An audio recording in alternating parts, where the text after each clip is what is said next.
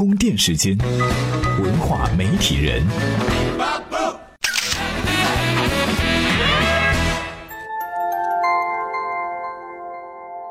媒体与内容，探知世界运行的新规律。欢迎您收听文化媒体人频道。二零一二年十二月二十一号，传说中的世界末日这一天，资深媒体人罗振宇的逻辑思维开张了，以有种、有趣、有料为口号，死磕自己，愉悦大家的态度，做了一个互联网的读书求知群。凭着自身的媒体影响力，老罗开始了各地的社群活动和群体性演讲。在具备了足够的人气和自信之后，老罗推出了史上最无理的限量付费会员制。据说当天的收入进账就有一百六十万。依托会员收费的成功，逻辑思维从简单的知识社群变成了一个付费圈子。在本身媒体收入日趋萎靡的时候，瞬间开启了媒体人收入模式的新纪元。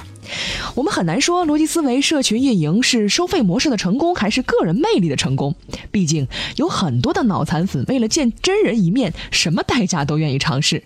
贡献一点会费不算什么，但是大多数自媒体人毕竟没有老罗的能力。什么才是我们应该紧紧抱住的大腿呢？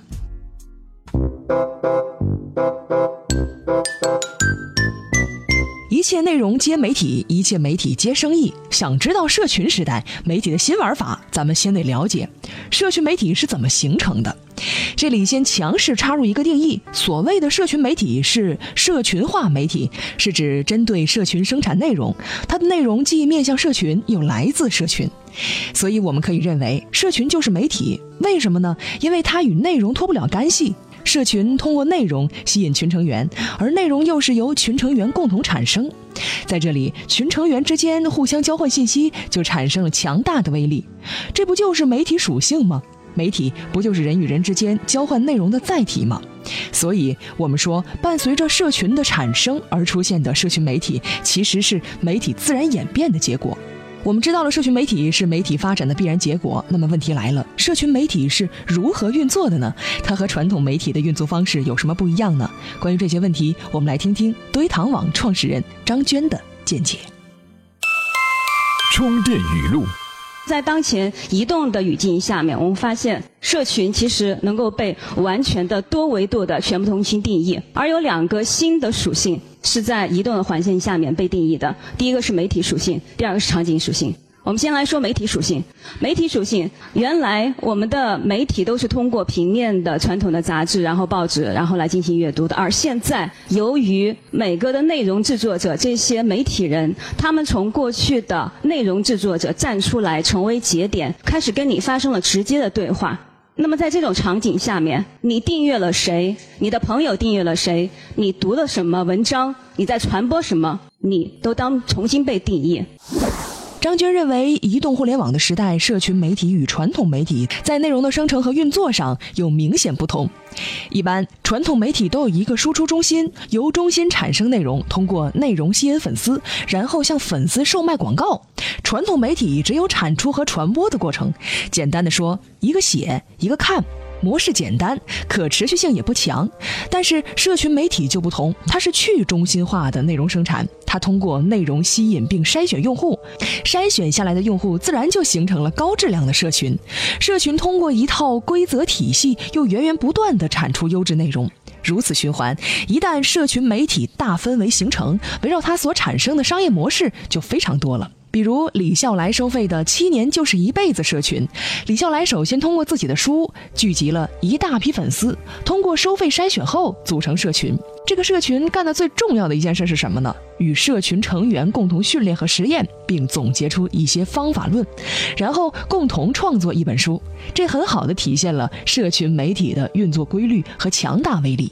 虽然说社群媒体的威力巨大，但凭什么说社群媒体就是会成为下一个大风口呢？究其原因，主要有以下三点。首先，从基础设施方面来看，互联网和社交网络的发展为社群媒体的爆发提供了必要条件。什么意思呢？就是通过微信等社交软件，我们创造内容、传播内容的成本为零，拉个社群也就是分分钟的事儿。所以，社群媒体从内容、用户再到社群商业变现的运作模式，很容易形成大循环，这是普通的自媒体人和创业者都能够达成的。其次呢，从商业的本质来看。互联网二十年的大机会，归根结底都是媒体的变革。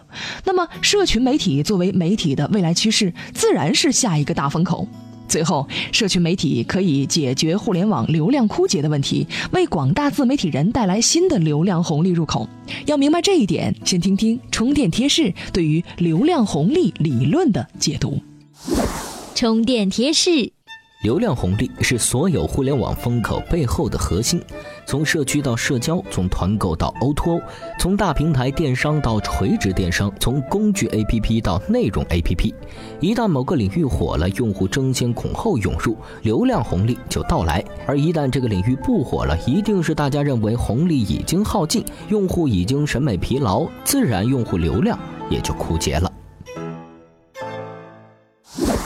我们知道，流量红利入口是在不断变化的。传统零售商主要依靠的是线下流量，进入 PC 时代，流量主要靠搜索引擎；而来到移动互联网时代，流量主要靠 APP。但是，APP 流量如今已经被应用商店、预装、刷机等大家熟知的手段瓜分殆尽，导致现在获得流量的成本非常高。但是反观社群媒体，其内容、用户、社群、商业的运作模式当中，内容是流量的入口，社群是流量的沉淀，商业是流量的变现。从入口到变现，很好的解决了流量各阶段问题。同时，我们可以发现，社群媒体的流量成本低、精准，而且始终是自由流量。因此，我们说到社群媒体必将是下一个新的流量洼地。势必会成为一个大风口，所以呢，它才是我们自媒体人应该紧紧抱住的大腿。总之，社群媒体是媒体发展的必然结果，是社群发展的正确方向。一切内容接媒体，一切媒体接生意。所以在社群时代，媒体电商也是值得探索的社群商业方向。今日关键词。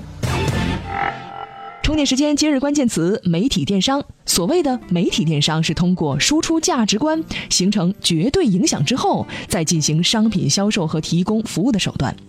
今天您只要在充电时间的微信公众账号中回复“媒体电商”四个字，再给您分享一篇文章，跟您讨论了在社群时代，电商是如何与媒体合力，在思维模式和方式方法上俘获用户的。本期节目观点源自于群秘负责人、原考拉 FM CTO 崔毅超老师。有兴趣的听众呢，可以关注崔老师的个人微信公众号，搜索“易超崔”的小写拼音。在此感谢崔老师授权充电时间使用他的文章和观点。